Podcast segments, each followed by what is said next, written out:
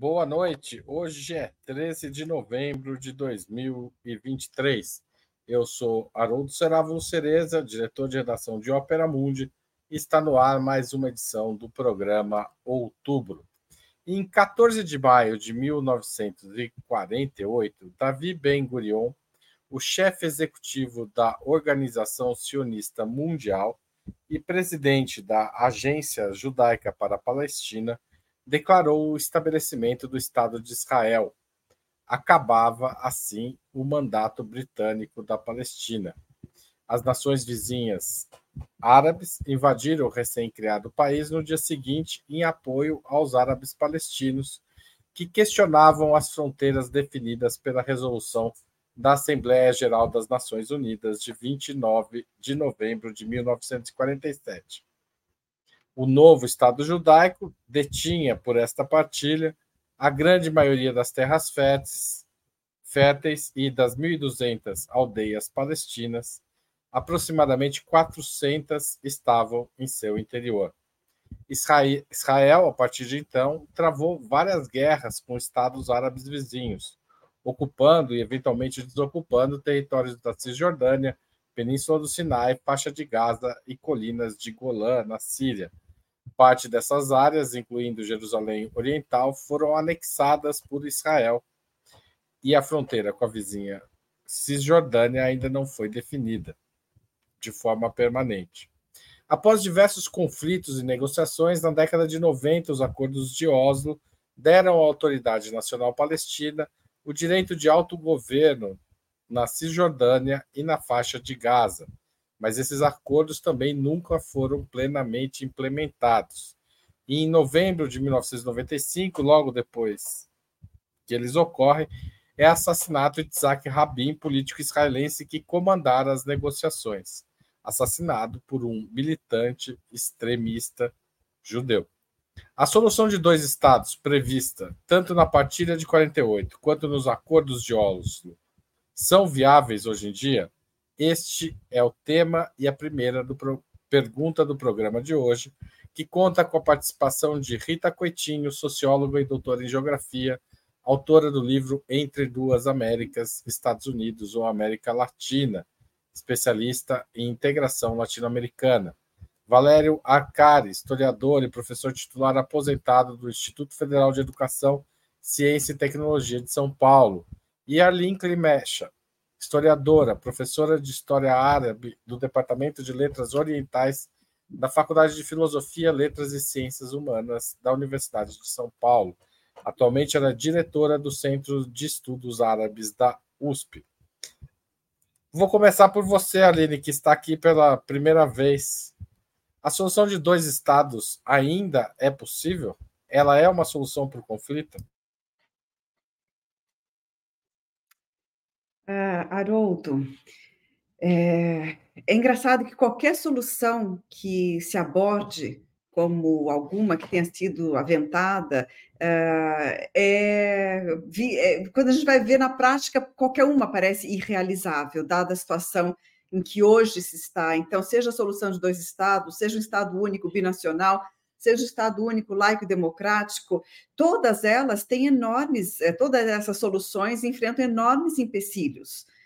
É, mas se a gente né, for analisar, e tem que analisar um por um, o Estado, e pegando só o caso do Estado binacional, os empecilhos para sua realização hoje são muito grandes, 30 anos um, após é, é, Oslo, né, após os acordos de Oslo, que supostamente deveriam conduzir a uma solução de dois estados, deveriam conduzir à criação de um Estado uh, palestino né, nas fronteiras de 67 e, e, com Jerusalém Oriental como capital.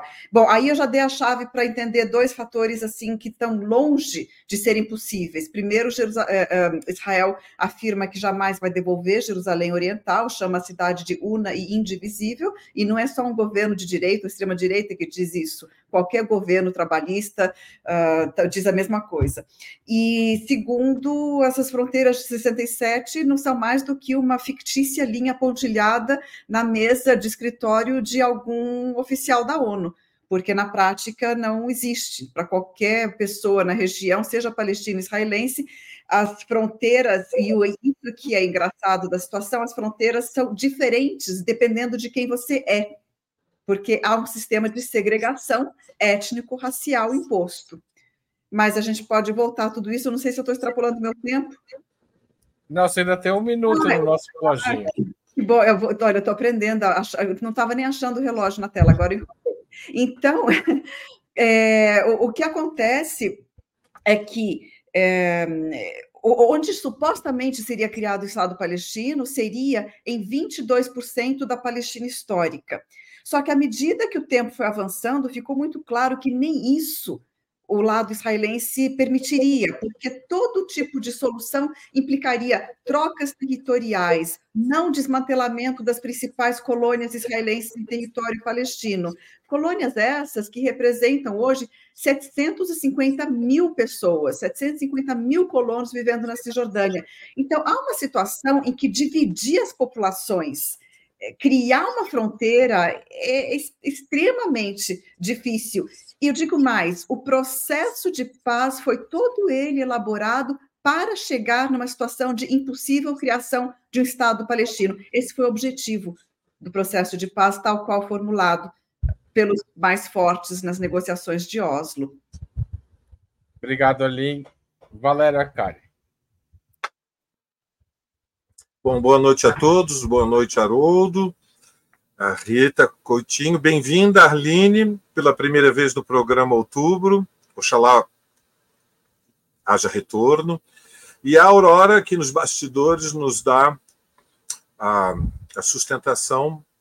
Então, indo diretamente à, à pergunta, eu vou desdobrá-la em dois momentos. A primeira, o conceito de viável tem uma certa importância, porque quando nós trabalhamos com a ideia da viabilidade de um projeto político, é, nós temos que clarificar para aqueles que nos acompanham que a viabilidade ela é um desdobramento, ela resulta da evolução das relações políticas de forças, as relações de forças entre é, os antagonistas, ou seja, quando nós tratamos do tema, estamos diante de um conflito que tem em muitas décadas, ou seja, é, é impossível compreender o, o, último dia 7 de outubro é, se não é, tivermos um pouco de perspectiva histórica e compreendermos que há 75 anos atrás ocorreu uma tragédia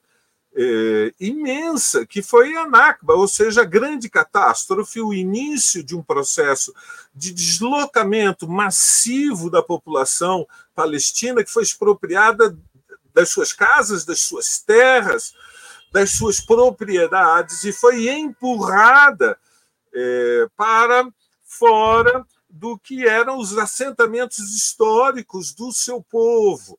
E, portanto, essa grande catástrofe, que tem 75 anos, está na raiz de um conflito que é, cujo, solu, cujo desenlace é, neste momento, de imensa incerteza.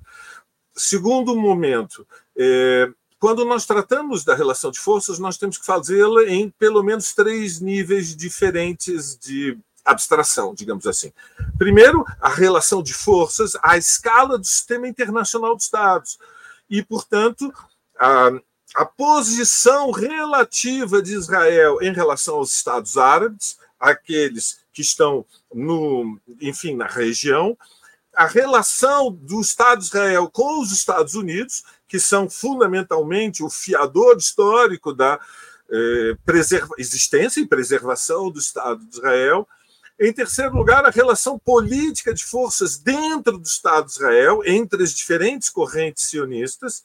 E, por último, a relação política de forças dentro do movimento palestino, na Cisjordânia, em Gaza, e entre suas diferentes tendências. Porque, como talvez é, saibam aqueles que nos acompanham, a, a luta palestina ela não tem uma direção unificada. Então, o que nós podemos dizer, para concluir, é que, no momento atual, a relação militar de forças, que é uma dimensão das três anteriores, é muito desfavorável à causa palestina.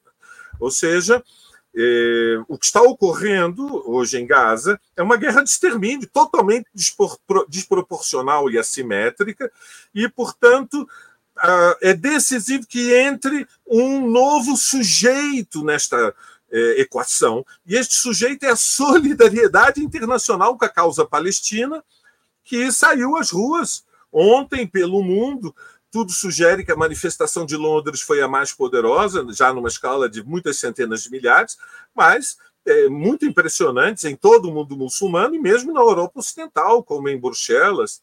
E, portanto, como em outras guerras anticoloniais, como na Guerra do Vietnã, para lembrar para aqueles mais veteranos, a solidariedade internacional pode cumprir um papel qualitativo se ela aumentar a escala das mobilizações das dezenas para centenas de milhares e depois para a escala dos milhões. Oxalá.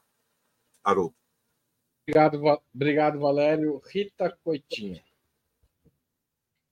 Eu não tenho muito a acrescentar à pergunta depois das duas respostas que me antecederam. Eu acredito que o, tanto a Arline quanto o Valério colocaram bem a questão a, a ideia de, de dois estados ela é uma, é uma abstração, né? Uma abstração, um, um plano que foi abandonado pela comunidade internacional desde sempre, porque a, quando houve a divisão em 1948, teoricamente já era para ser organizado o, outro Estado, né? É, isso não aconteceu. Depois dos acordos de Oslo, já na década de 90, já criavam é, para os palestinos áreas de segunda, de, de, de, importância política reduzida.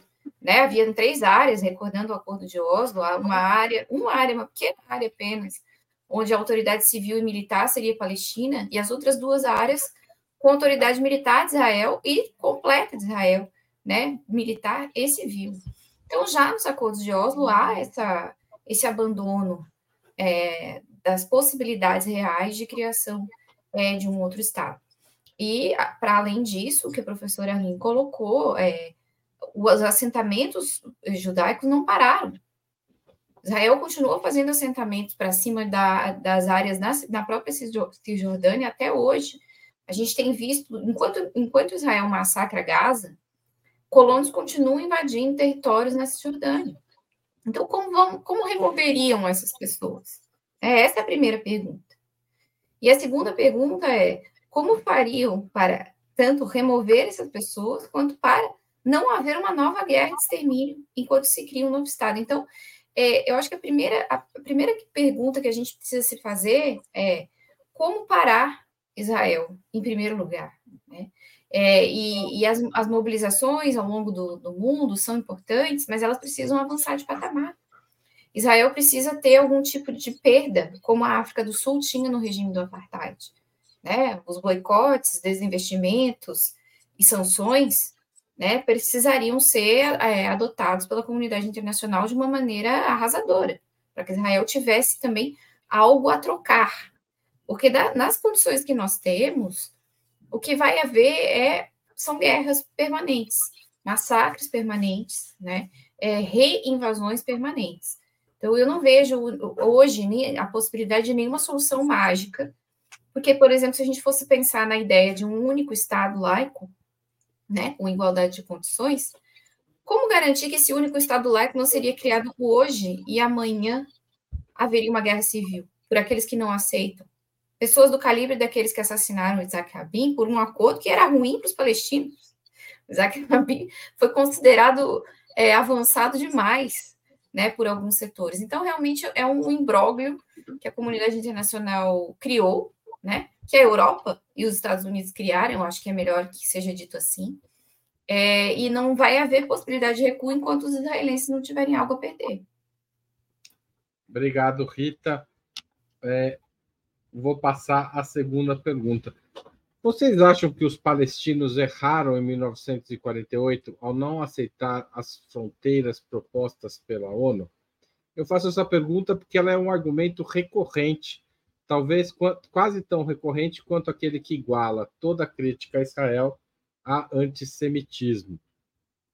E ele, assim como essa outra vertente, é um argumento que vem sempre à tona cada vez que eclode um episódio mais violento. Eu começo agora pelo aniversariante da noite, o Valério Arcari, né? Foi lembrado aqui por um, um dos nossos espectadores, já já eu acho aqui, põe na tela. Mas, Valério, parabéns pelo aniversário e você começa essa questão. Obrigado, muito gentil. É, é verdade. Bom, é, os palestinos erraram ao não aceitar. É, veja, é, é um contrafactual. Então, os contrafactuais são exercícios lógicos interessantes.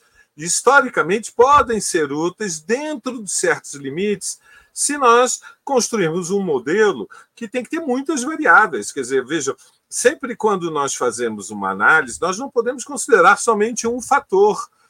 Então, qual é a grande diferença entre hoje e 1948? É que hoje a capacidade militar do Estado de Israel é qualitativamente superior àquela que, que eles tinham em 1948. Então, a premissa parte é, desta, desta ideia de que seria previsível em 1940, 1948 é, prever que as condições no futuro eh, seriam muito mais difíceis na medida em que o Estado de Israel eh, se consolidasse e tivesse uma armadura militar invulnerável e, portanto, veja, eh, o modelo tem que ser muito mais complexo.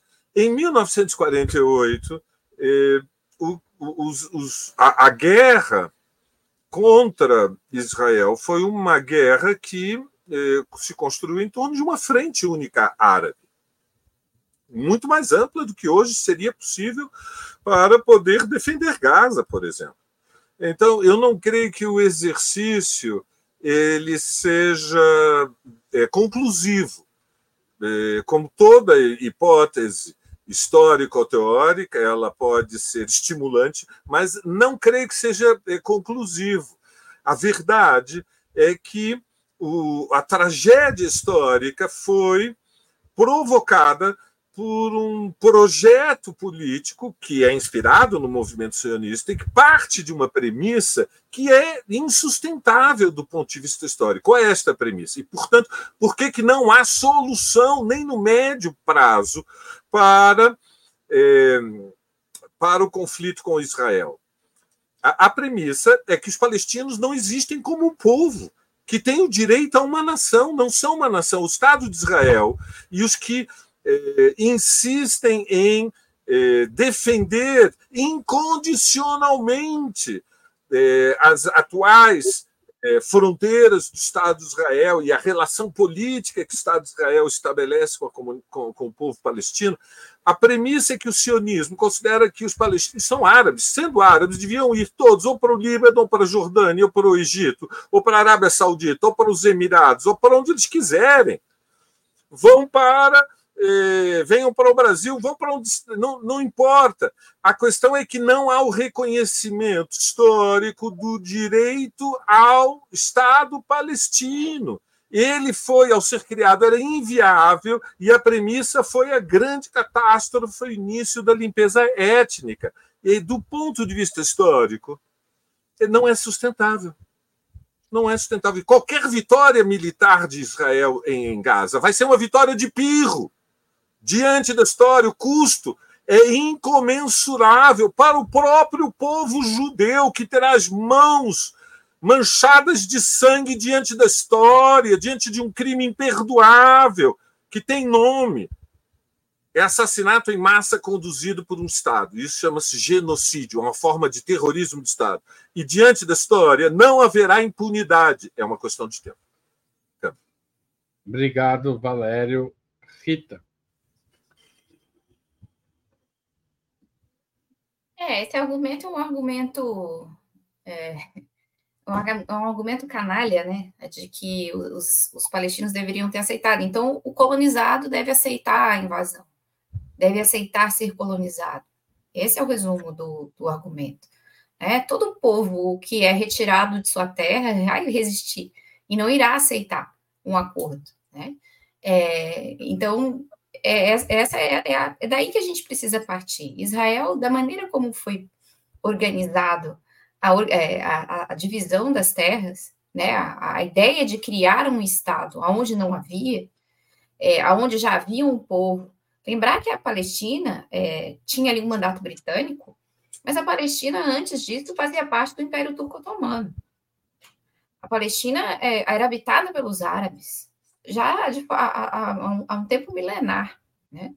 É, então, o que houve ali foi um projeto colonial, o estabelecimento de um, de um Estado usurpador de terras. Então, não há como supor que os palestinos deveriam ter aceitado. Né? Tanto é que no dia seguinte à, assinatura do acordo, houve a primeira guerra árabe-israelense, né? É, os, e, os, e, os, árabes se organizaram uma, numa tentativa de, de, derrotar Israel, né? E, não, e, e, foram derrotados com o apoio do Ocidente e da União Soviética, né? E, e da Iugoslávia na época, né?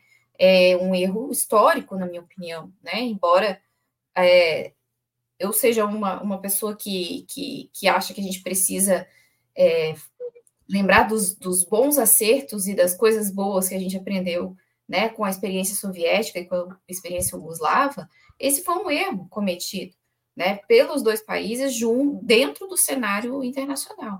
Então, assim, é, não há como passar pelo desse argumento de que eles deveriam ter aceitado.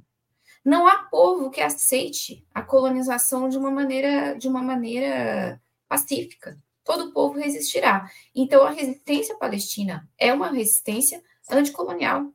Eles têm direito à resistência. E é isso que precisa ser é, dito, repetido e explicado para as pessoas que vêm tentar entender é, esse conflito, porque não se trata de uma guerra simples entre dois estados, se trata de uma imposição né, do mundo europeu e estadunidense sobre um povo que foi tirado de suas casas, Há relatos de pessoas que foram, de, mesmo de judeus que foram para Israel, né, na, no sentido de viver lá, e que foram levados para habitar casa que tinham até os pratos na mesa, porque a família árabe tinha sido expulsa. É, pessoas que não aceitam esse genocídio e que são judeus, né?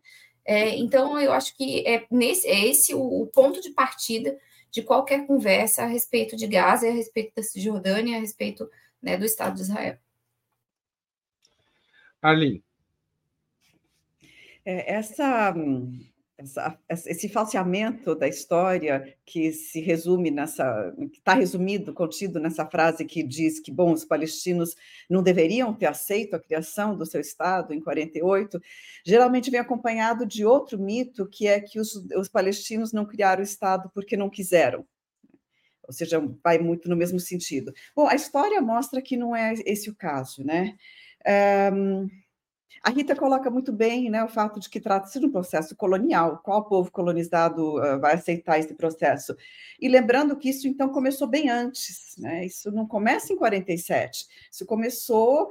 E a primeira proposta de partilha do território da Palestina, elaborado pela Grã-Bretanha, que era a mandatária, né, a, a, a, a mandatária colonial, né, que exercia o mandato uh, da Palestina, mandato da Liga das Nações, o primeiro projeto foi em 37.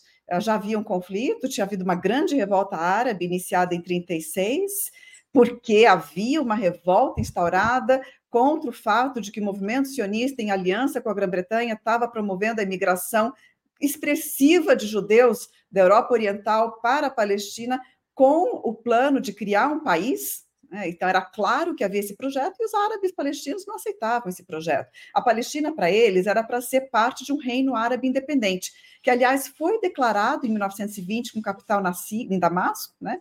e, e foi, foi, foi, boicotado, foi uh, uh, eliminado pela França com a conivência da Inglaterra. E Bom, veja, e aí esse, esse, esse primeiro plano de partilha, né, que a Inglaterra elaborou como uma forma de solucionar o conflito, né, continha a proposta de transferência populacional. E esse primeiro plano de partilha atribui uma porção pequenininha do território para um futuro para um futuro Estado judeu, uma porção bem maior para um Estado palestino, porque a, a diferença populacional era enorme mesmo. É, no comecinho do século XX, havia cerca de 500 a 600 mil habitantes na Palestina histórica, dos quais uh, talvez 10% fossem judeus. Os judeus passaram, do começo do século XX, de 60 mil a 600 mil em uh, 47. Então, aumentou 10 vezes mediante essa imigração. E os palestinos, que eram uh, 600 mil no começo do século XX, passaram, aumentaram três vezes, passaram para. É, um milhão, quase três, tá? Quase, quase três vezes é, 1 milhão e 400, né, duas vezes e meia, por aí. Bom, então o aumento populacional judaico foi muito grande com um projeto colonizador. Isso criou a revolta palestina desde muito cedo. O que, que a potência mandatária fez diante disso? Planos de partilha, planos e planos, anunciando esses planos, criando mais revolta, quando sempre que anunciava, e reprimiu a revolta, a resistência palestina. Em 36, de 36 a 39, 3.600 mais ou menos palestinos foram mortos nessa repressão. 10 mil foram presos. 5 mil e poucos feridos, uma, um número enorme. Isso significa que, em 47, quando a ONU votou a partilha, e imediatamente após a votação, as milícias judaicas de Haganah, Stern e Irgun uh, uh, começaram a atacar os vilarejos porque havia um plano de uma conquista territorial que ia além do plano de partilha da ONU, é, é importante entender isso. Então, quando começam essas milícias a atacar uh, os vilarejos, o que leva a uma guerra civil que só depois de cinco meses vai virar uma guerra árabe-israelense com a proclamação de Israel e a invasão dos países árabes. Lembrando que todos os países árabes que puderam votar na Assembleia ah, Geral da ONU, que votou essa, essa partilha, votaram contra sempre foi muito claro, os árabes nunca esconderam, nós não queremos esse projeto, essa terra é a nossa terra histórica e não, não, não temos por que concordar com isso. Aí é que está o louco dessa, desse tipo de argumento. Por que é que o colonizado, por que é que os árabes teriam que concordar com a partilha da Palestina? Sempre resistiram a ela, era uma imigração de fora para dentro. Então, é, quando se chega a 47, essa guerra civil, que vai depois virar uma guerra árabe-israelense propriamente dita, em 48, 15 de maio de 48 em diante, a liderança nacionalista palestina, a resistência, que era uma resistência do campo, na cidade estava uma elite nacionalista, bastante burguesa, agia muito pela diplomática, tentando fazer eh, um trabalho de influências. A resistência era do campo, era o jihad islâmico do, do campo, al-jihad al-muqaddas. Então, quando essa resistência entrou na, na, na, né, foi atacada em 47 por essas milícias judaicas, as suas lideranças, as principais, ela, ela já estava derrotada. Essa resistência palestina foi derrotada em 39. Então, ela não tinha condições de, na verdade, resistir ao que aconteceu de 47 a 49, começando em 47 como uma guerra civil. As lideranças, muitas delas estavam mortas já, outras morreram em 47 e 48, lideranças dessa batalha. Não havia estruturas, não havia instituições, não havia condições de criar um Estado. Portanto, a pergunta ou a acusação de que não criaram Estado porque não quiseram, deveriam ter aceito naquele momento 50%, 48% do território, olha como hoje está pior, essa pergunta é completa, falseia a história completamente. Primeiro, partindo da premissa de que é legítimo partilhar a Palestina, de que é legítimo defender a transferência populacional. Tudo isso é ilegítimo. Mas quem eh, tem o poder conta a história, cria as perguntas e as versões. É isso. Obrigado. Vou passar agora à terceira questão. A solução de um Estado único que insira igualmente israelenses e palestinos, como aconteceu na África do Sul pós-apartheid, é razoável? É possível chegar lá? Eu aproveito e incluo a formulação do Arthur Vinícius, que estava assistindo, que pergunta: qual a melhor solução ali? O Estado plurinacional ou um Estado com federação setorizada como é a Suíça? Vou começar pela Rita agora. Rita. Se eu pudesse dar uma opinião ideal, né? Já que a coisa, já que o mal está feito, seria muito interessante um Estado plurinacional onde todos pudessem participar, né? Se os judeus tivessem migrado para a região pacificamente, como qualquer migrante, né? poderia ser isso que existiria hoje, talvez, mas a gente está aqui falando de um plano ideal e que não é concreto, não é palpável. Como é que a gente vai pensar num Estado plurinacional ou num Estado federado, no caso, né, como Vinícius, né, é, propõe em relação à Suíça? Para isso seria preciso que o colonizador, mais forte militarmente, né, de uma forma é, incomparável do ponto de vista militar, tivesse é, tivesse algum receio, precisasse recuar de fato, tivesse medo de perder alguma coisa e alguma coisa muito importante. Do contrário, o que a gente teria, né, se, se essa fosse a solução acordada, a gente teria o descumprimento da resolução, porque é isso que Israel faz desde 1948. Eles descumprem todas as resoluções da ONU. Quantas resoluções da ONU existem relativas ao conflito? Eu nem sei mais o número, eu até pesquisei esse número outro dia e já até esqueci. São inúmeras resoluções, para além dos acordos de Oslo, né, que são mais festejados.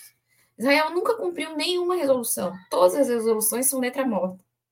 Especialmente as decisões, as resoluções da Assembleia Geral, que não são vinculantes, mas mesmo se o Conselho de Segurança, o que eu acho impossível, tirasse uma resolução agora, definindo a formação de um Estado plurinacional e que Israel deveria permitir aos árabes o voto proporcional, por exemplo, Israel descumpriria, né? E, se, e teríamos aí o fermento fértil né, de uma guerra civil prolongada dentro do Estado de Israel. É isso que aconteceria. Então, acho que o primeiro passo é que Israel seja derrotado. Ah, não tem como, né? Eles são militarmente mais fortes, é verdade. Mas aí é, é necessário que o, que o resto do mundo, de alguma maneira, é, derrote Israel. Eu defendo o boicote, o desinvestimento e as sanções econômicas contra Israel. Eu sei que isso não passaria hoje no Conselho de Segurança da ONU, uma vez que nós temos os Estados Unidos com assento permanente e poder de veto. Mas talvez a criação de uma articulação exterior ao Conselho de Segurança, né, algum tipo de organização desse boicote, tanto por, por, por parte dos, do, não só dos países árabes, né, mas dos países latino-americanos, é, asiáticos, né, e se possível os países europeus, né, que por, por enquanto também não é possível, acho que vai ter que ter muito da revolta interna nesses países para que isso aconteça. Mas sem o, o, o, a, a sanção econômica forte, sem que Israel perca poder de fogo, não há solução possível. Não há solução possível. Obrigado, Rita. Arlene. É, então, Haroldo, o, o que, que, existe hoje na Palestina histórica? Né, quando a gente fala em Palestina histórica, a gente fala do território que é Israel, mais Cisjordânia, mais faixa de Gaza, onde existia um mandato britânico na Palestina e que na época otomana era, um, era eram três subprovíncias do Império Otomano. É, hoje existe um Estado só, que é o Estado de Israel. Os territórios palestinos eles são ocupados, militarmente ocupados. A autoridade palestina não é governo nacional, é uma espécie de governo, digamos, com status aí de ou poderes, digamos assim, municipais. Água, esgoto, luz, educação, transporte, é isso que ela cuida. Polícia, como função estipulada pelos acordos de Oslo, uma polícia para segurar a militância, para garantir a segurança de Israel, uma, um acordo de cooperação de segurança, né? uma cooperação de segurança com Israel. Essa é a autoridade palestina. É, esse Estado único é um Estado também de segregação. Portanto, os palestinos estão vivendo em bolsões territoriais, cerca de 20, 22 bolsões territoriais ao longo da Cisjordânia, e um grande bolsão territorial, que na verdade é um gueto fechado, praticamente um campo, que, aliás, hoje virou de extermínio, que é Gaza. É... A autoridade palestina tem, supostamente, né, então, poder maior sobre as chamadas áreas A, que são a densidade populacional maior, onde tem as maiores cidades. Ramallah, eh, Hebron, Jericó, um, é, é, Nablus, Jenin, é, Tulcab, são as maiores cidades. tem controle militar compartilhado sobre as áreas B, que são os vilarejos, tal, arredores, e controle militar israelense absoluto sobre a área C, que é a maior parte do território. Né? Então, há um, uma situação de segregação, uh, são bantustões palestinos dentro do Estado de Israel. A autoridade palestina funciona como uma espécie de polícia do gueto. ela não tem autonomia qualquer, qualquer autonomia. Não tem fronteiras, não tem alfândega, não tem nada. Não tem espaço aéreo, nada. Né? Então, é um Estado único, só que é um Estado único de apartheid. Se você quiser trazer justiça para o palestino, digamos que o mais assim, o, o, menos utópico hoje seria bastante difícil, mas seria a transformação desse Estado único em um Estado descolonizado, um Estado dessionizado, digamos assim, esse termo é usado por muitos, é, através do quê? Da simples extensão de direitos humanos para todos? Acredito que não, acredito que tem que ser mais profundo do que isso. As, as, os pilares e os fundamentos do sistema colonial e das instituições que dão base a esse sistema de segregação têm que ser desmantelados, questionados, desmantelados. E isso, aí eu concordo com a Rita, só vai acontecer mediante muita pressão internacional e um forte movimento palestino a partir de dentro. Né? o poderio militar israelense é muito grande, mas a resistência palestina é uma resistência que atua de tantas formas, guerrilhas e tudo mais. E sem falar na resistência não violenta, que sempre foi uma característica da resistência palestina, as pessoas ignoram, né? sempre igualam o palestino árabe a violento, a isso e aquilo, não. É, mas é claro que é muito difícil, mas só para finalizar, um Estado único descolonizado que talvez até assumisse outro nome, né? um nome que trouxesse, eh, que, que, que é, é, demonstrasse que seria um Estado de todos, se fossem judeus, fossem muçulmanos ou cristãos, um Estado que pudesse realmente servir a todos, é, poderia ser um Estado binacional, poderia ser um Estado laico e democrático. Eu tenho minha preferência, mas aí é toda uma discussão. É, bom, esse, esse Estado, na verdade, é o único capaz de criar um pouco também de justiça para os refugiados palestinos, que não poderiam voltar para lá caso a solução de dois Estados fosse realizada. Trazer justiça para os 20%, 20 de palestinos que são cidadãos de segunda categoria dentro de Israel. Achar uma solução para contornar o problema de Jerusalém, que tem que ser a capital Portanto, poderia a partir, a partir daí ser a capital de todos, e tantos e tantos problemas. É, então, é, essa, essa é uma forma de vislumbrar uma, uma solução possível, sim, a descolonização desse Estado. Obrigado, Aline.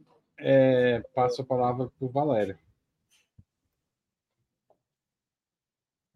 Bom, no mundo ideal, e a categoria mundo ideal. É muito difícil de pensar diante do contexto que nos cerca, um Estado é binacional, laico, e já que estamos no terreno das preferências, por que não socialista, seria uma solução civilizada. Permitiria a convivência de judeus, de palestinos, de cristãos, e seria é, uma vitória extraordinária da vida civilizada. Mas, bom, no mundo ideal, o Palmeiras teria vencido a última Libertadores, e, no entanto, isso não aconteceu. Portanto, sejamos é, mais é, objetivos, ou seja, consideremos quais são os fatores é, chaves.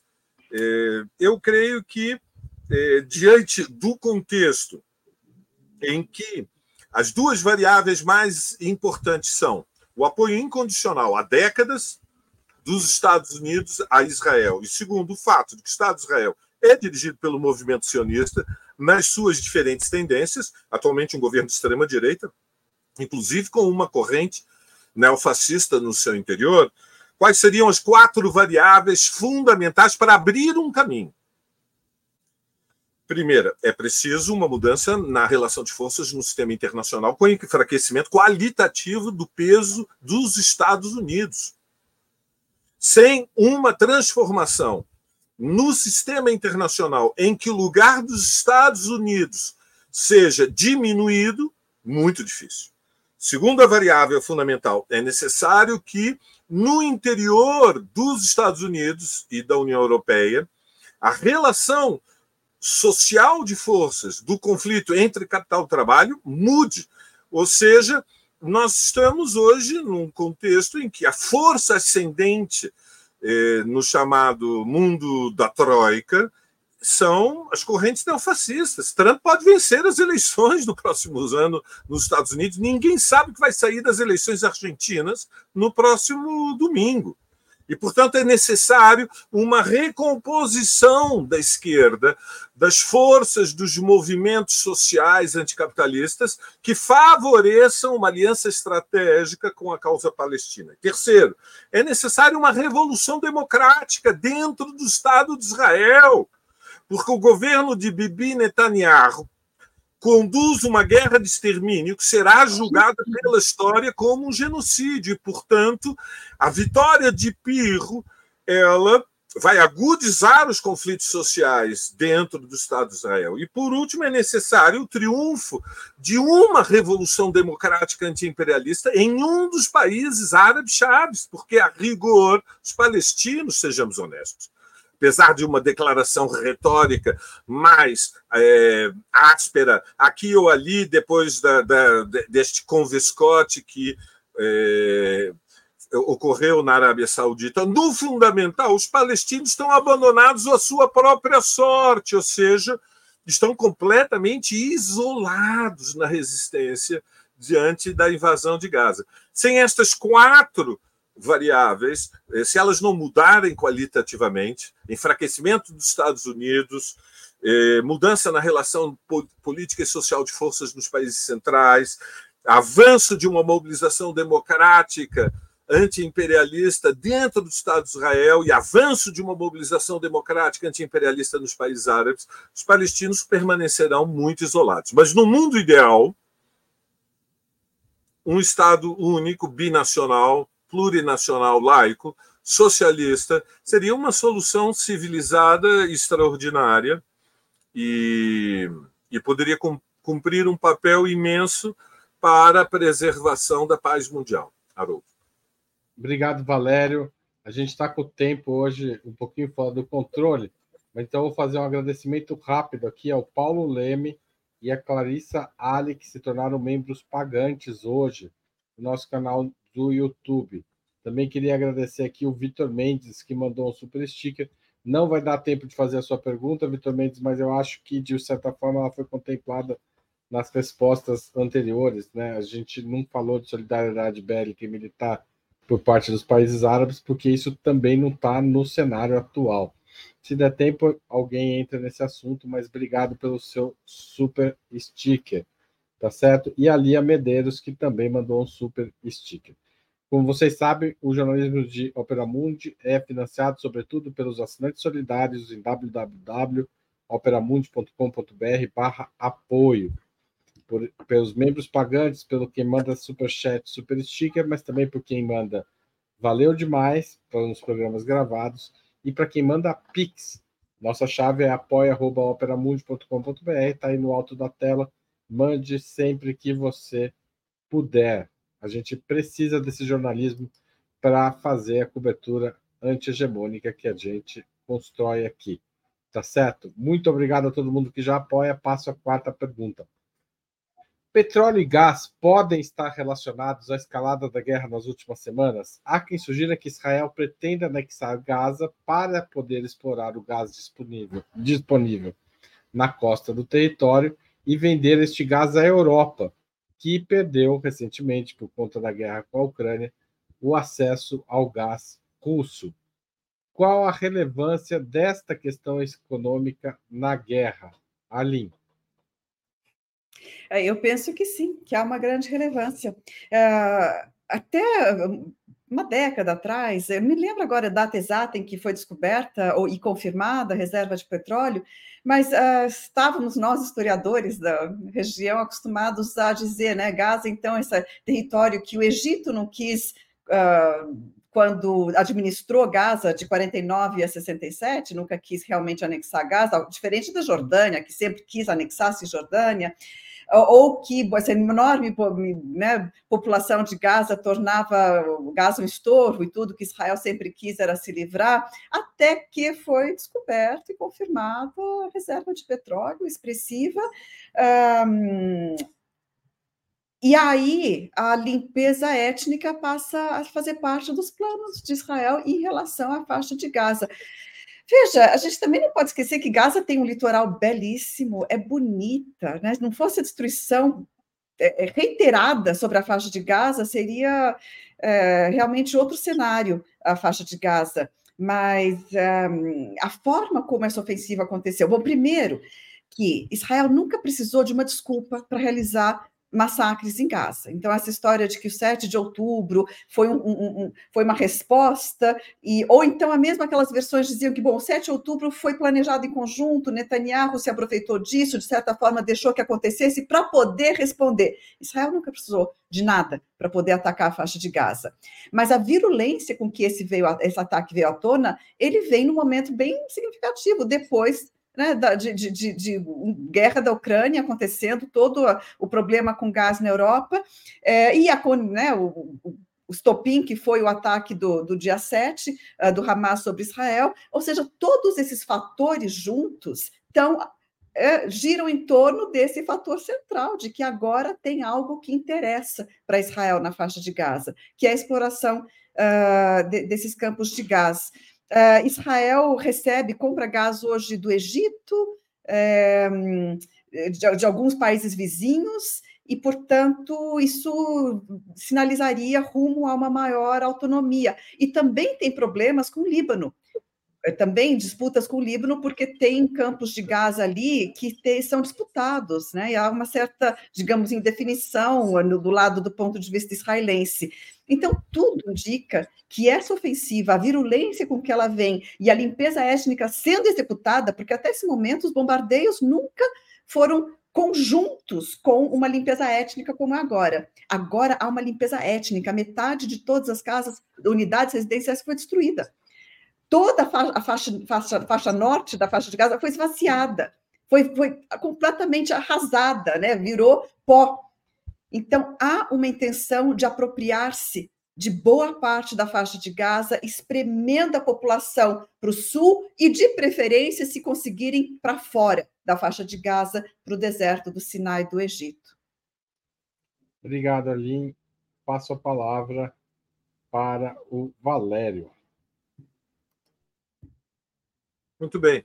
Bom, as matérias-primas, a cobiça capitalista ela é insaciável.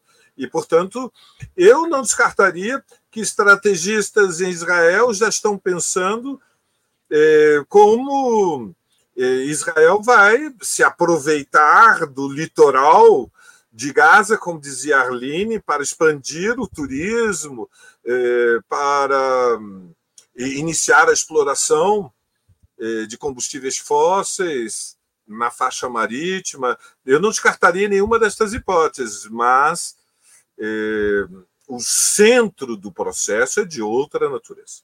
O centro do processo. Isso é importante por, pelo seguinte, porque há uma parte da esquerda que tem uma paixão economicista e acredita que é, o que move o mundo é exclusivamente o dinheiro, a riqueza o que move o mundo é a cobiça, a ganância, a avareza, porém o poder é muito importante.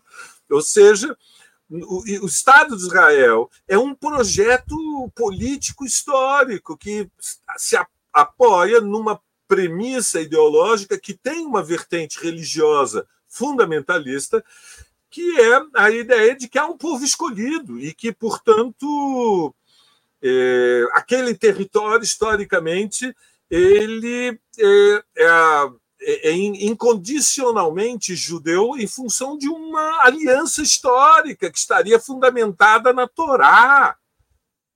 E, e o sentido da disputa é a limpeza étnica, ou seja, o deslocamento da população palestina. É construção do grande Israel.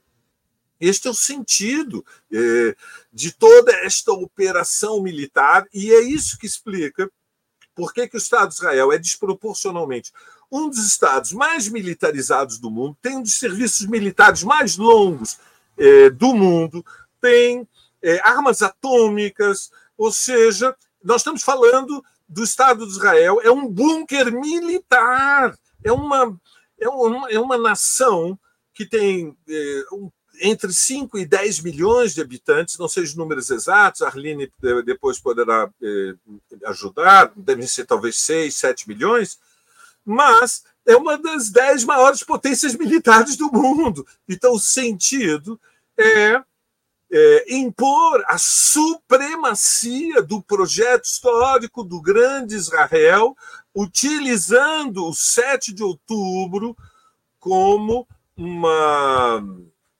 é, uma, uma nuvem ideológica de legitimação de uma guerra de extermínio. E agora que os brasileiros que estavam em Gaza foram retirados, eu creio que tem sentido que o Estado brasileiro, diante da tragédia, é, vá à ruptura de relações diplomáticas. Hoje mesmo, o Lula fez um discurso duríssimo no Palácio do Planalto, dizendo que o que está acontecendo é, é intolerável, é uma guerra desproporcional, é, são crimes de guerra, mas é preciso ir além. E esse passo é, para é, dar o exemplo de que o isolamento de Israel é uma questão é, real e imediata, é a ruptura de relações é, diplomáticas com o Estado de Israel, e creio que essa é a posição que o PSOL deve defender diante do governo Lula. Haroldo. Obrigado, Valério. Passo a palavra para Rita Coitinho. Bom, na minha visão, é, a questão energética é, de fato, um, um, ponto fundamental da, de toda a geopolítica do Oriente Médio. O apoio incondicional dos Estados Unidos a Israel ele está muito vinculado, a gente já conversou em outras ocasiões, ao chamado lobby de Israel, né, na, na, na política externa, na política interna, inclusive, estadunidense, mas esse lobby ele não é de graça, né? É, esse lobby ele existe porque é, existe porque existe dinheiro e o dinheiro ele vem dos recursos energéticos. É, o, o Estreito de Hormuz, que é controlado hoje pelo Irã, é, que é muito próximo da região onde está conflagrado, é, passa em torno de 30% de todo o petróleo mundial. Ele passa por aí, por esse lugar. É, então, ter um enclave pró-Ocidente, leia-se pró-Estados Unidos, na região do Oriente Médio é fundamental para a geopolítica dos Estados Unidos da América. Né? Ter a, a, a impossibilitar né, que os árabes ali no Irã, no Iraque, na Arábia Saudita, no Iêmen, nos Emirados Árabes Unidos, possam fazer o que bem entenderem em relação ao, ao, ao, ao tráfico do, do, petróleo na região é muito importante. Os Estados Unidos são extremamente dependentes do petróleo. Eles produzem petróleo, mas produzem um petróleo caro, né? É, e que não é de grande qualidade. Eles estão extraindo petróleo de xisto, que é um negócio ultra poluente. Então, eles precisam também é, do petróleo no Oriente Médio e ressentem-se do controle de preços, né? Que a OPEP consegue é, impor. Se impudessem expandir o conflito a ponto de envolver os iranianos, expandiriam o conflito, sim, a ponto de envolver os iranianos e tem feito gestões nesse sentido.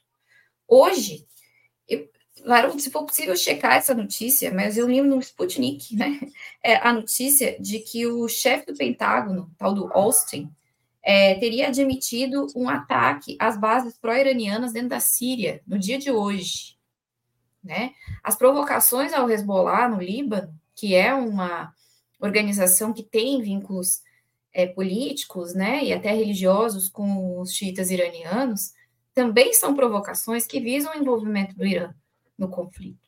Então, sim, a questão energética, ela é fundamental. Ela é um dos pontos geoestratégicos centrais da política externa estadunidense. Obviamente que não é só isso, há outras questões envolvidas, mas o controle energético é sim fundamental enquanto o mundo for dependente do petróleo e dos seus derivados, é, nós teremos esse problema, é, nessa, especialmente nessa região, e não apenas nessa região, né, onde há gás é, abundante, como ali na fronteira da Rússia, né, na própria América Latina, nos os países que são grandes produtores de petróleo, como a Venezuela, o próprio pré-sal brasileiro, a região da Guiana, né, que agora está sendo selvagemente explorada é, para retirada de petróleo também, é, são regiões de interesse da política é, externa estadunidense, e isso faz com que apoiem de maneira incondicional o Estado de Israel, é o enclave. É o Ocidente dentro do Oriente Médio. Teve um político americano que disse isso recentemente. Obrigado, Rita.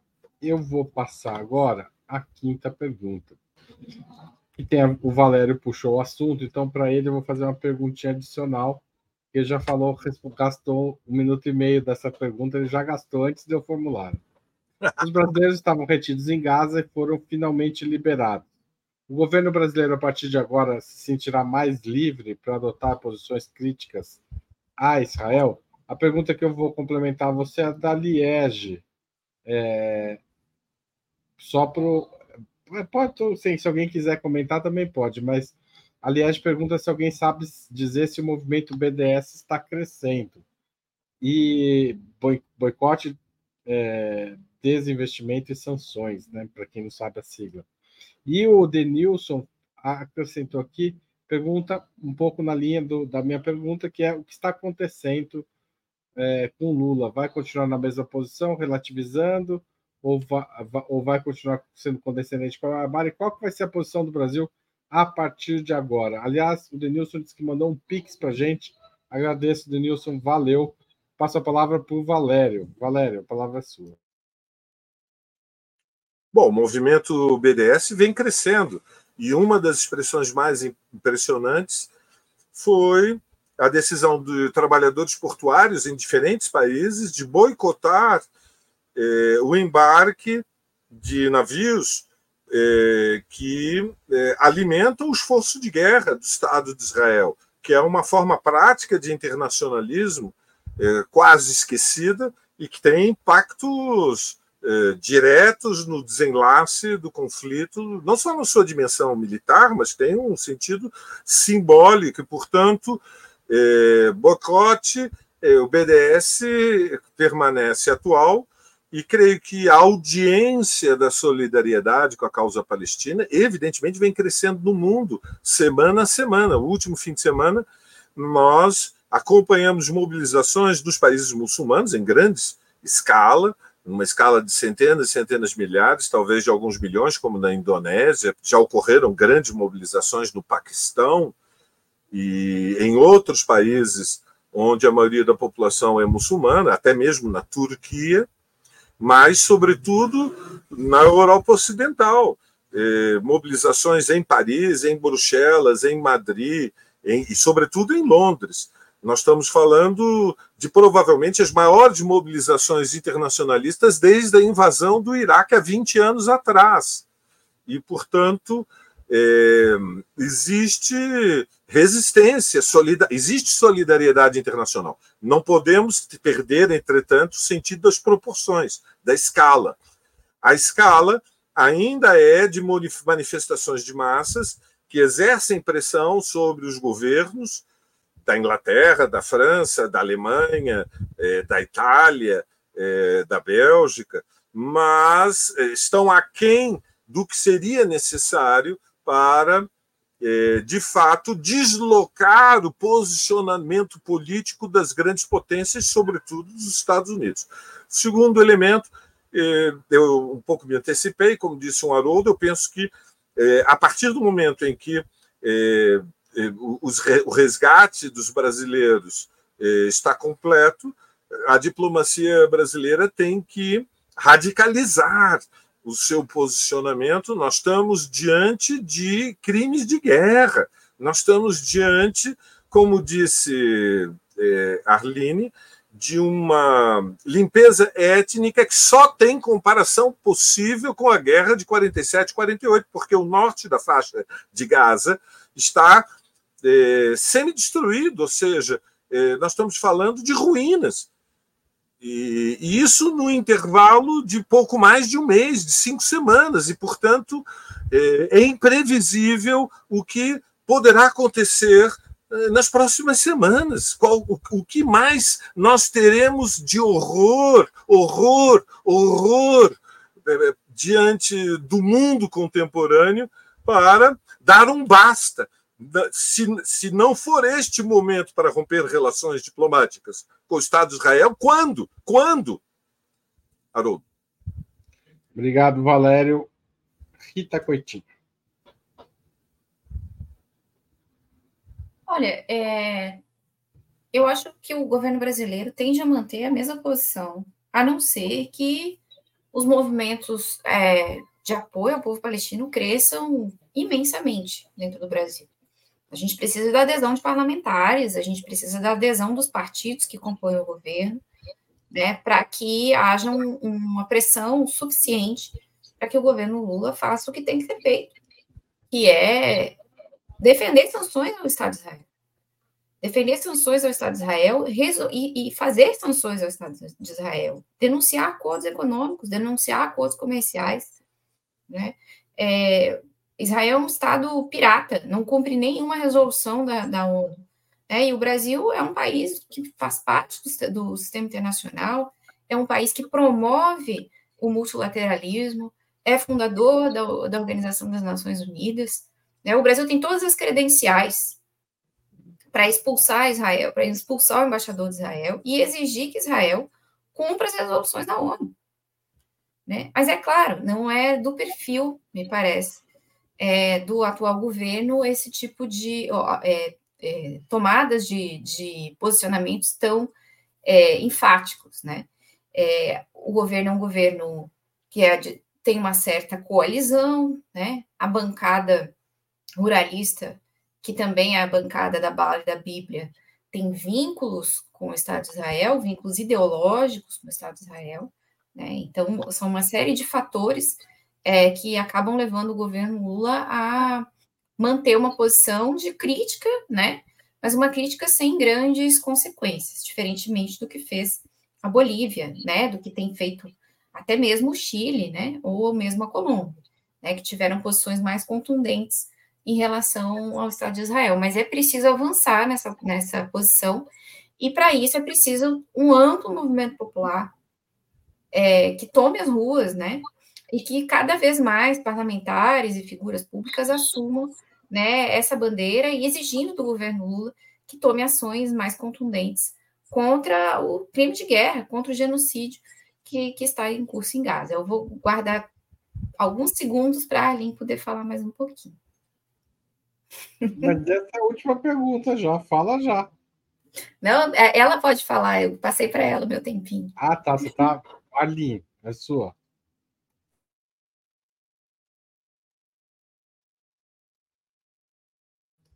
Tá sem áudio? Dá o seu microfone. Estava dizendo que gentileza nunca é demais, né, Rita? Muito obrigada. Então, é, Vejam, eu, eu, primeiro, concordo com a Rita, vai precisar de muita pressão para que o próprio governo brasileiro se sinta motivado a tomar qualquer tipo de atitude mais enfática, mais drástica. Não obstante, verbalmente, no seu discurso, na narrativa, Lula não tem problema em dizer, uh, chamar de genocídio aquilo que é genocídio, mas daí a tomar uma ação, essa nunca foi a postura de qualquer um dos governos Lulas anteriores, e nem do governo Dilma, que, aliás, é, é, é, na narrativa e até além do que sempre foi Lula. Mas vejam, a gente sabe que né, no nível pessoal ele sente muito o que está acontecendo, mas, mas como fazer essa, né, essa como, como, passar esse, esse vão, né, esse fosso que tem entre a narrativa e a ação? O movimento BDS ele começou em 2005 foi lançado como um apelo mundial dos, dos movimentos palestinos, uh, pedindo isso, né, desinvestimento, sanções, como forma de pressionar Israel a parar, a desrespeitar os direitos palestinos. Não ia além disso. Uh, de 2006, Israel atacou o Líbano. Não sei se vocês lembram, e a faixa de Gaza, Gaza também foi um ataque que mexeu muito com o Brasil, que tem 11 milhões de descendentes de sírios libaneses, e naquele momento o Brasil estava negociando um tratado de livre comércio. Aliás, o Mercosul estava negociando um tratado de livre comércio com Israel, que depois foi efetivado, mas naquele momento foi paralisado por pressão, eh, em boa medida, dos próprios parlamentares, que viram que era escandaloso o, o, Mercosul realizar o seu primeiro tratado de livre comércio com Israel enquanto ele estava bombardeando o Líbano Né? Então, a, a, mesma lógica precisaria ser colocada em prática agora. Agora, só para dizer o que aconteceu, isso durou seis meses. Passado o bombardeio, as negociações foram retomadas e a única coisa que o movimento BDS conseguiu foi tirar os produtos de assentamentos do acordo. Só que isso foi absolutamente inefetivo, porque uh, Israel coloca selo de feito em Israel, mesmo que está sendo feito em território ocupado, tornando ineficaz e apenas simbólica essa atitude. É, de lá para cá, o Brasil instaurou é, plantas, fábricas, é, Elbit Systems, vários, vários acordos militares de segurança o Brasil tem com Israel, e isso é sim escandaloso porque acordo militar significa ainda uma cooperação é, com a raiz do problema. Né? Mas, como também apontou a Rita, a gente está com uma oposição ao governo Lula que é expressiva, que é forte no Congresso Nacional e na população, e que está usando esse conflito para dizer que qualquer ação que o governo Lula tome vão chamar o governo Lula de apoiador do Hamas, apoiador do Hezbollah e de terrorista. É isso que essa oposição está querendo fazer, está louca para poder fazer. Isso tem tornado não só os brasileiros reféns lá na faixa de Gaza de Israel, tem tornado o governo Lula refém da opinião pública, da oposição bolsonarista, dessa aliança ideológica que existe entre esses setores. Portanto, o, o, o, dilema todo é como escapar de tudo isso, né? Como conseguir ir além do que sempre foi uma narrativa para a Palestina que não serve para nada, que vai ficar para a história como um erro crasso do Brasil e do mundo, e como ainda desvencilhar-se do que é a pressão do setor bolsonarista que está instrumentalizando, que está é, transformando essa guerra numa arma para ela mesma atacar o governo Lula. Então, tem um enorme uh, trabalho a ser feito, e lembrando ainda que os veículos de comunicação majoritários estão absolutamente pressionados e, portanto, não passando a narrativa palestina, muito subjugados e, e, a, ao que é a narrativa israelense, ou seja, é um, um, realmente uma, uma, uma, equação muito difícil e que vai precisar de muita pressão, muito trabalho, com parlamentares solidários, conscientes, com visão humanista do que está acontecendo para impor o que é o decente a ser feito. Né? O decente é romper contratos militares, para dizer o mínimo. Tá certo, gente. Queria agradecer muito a presença de vocês três por essa hora e sete minutos de debate estourou um pouquinho. Queria agradecer a todo mundo que assistiu, compartilhou, participou, apoiou a Opera Mundi. Espero vocês aqui mais vezes em outubro. Valeu, Rita. Valeu, Aline. E parabéns, Valéria. Tchau, tchau. Obrigado. Aquele abraço.